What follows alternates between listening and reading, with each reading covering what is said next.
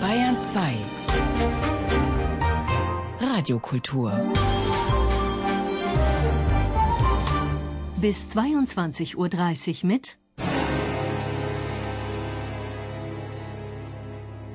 Taktlos.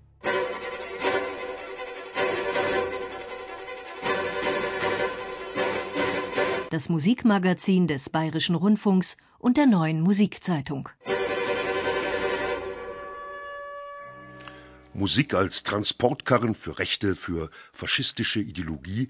Darüber unterhalten wir uns heute bei Taktlos Ausgabe 115. Live aus dem Studio 9 des Bayerischen Rundfunks begrüßt die Theo Geißler zu einem Thema, das leider dauernd an Aktualität gewinnt. Die NPD produziert aufwendig Schulhof-CDs, um Kinder und Jugendliche dort abzuholen, wo sie sich zu Hause fühlen, bei ihrer Musik. In Mügeln floriert angeblich zufällig ein rechtsradikaler CD-Versand und die Produktionen im Gewand heutiger Hitparadenästhetik werden technisch und auch musikalisch immer perfekter.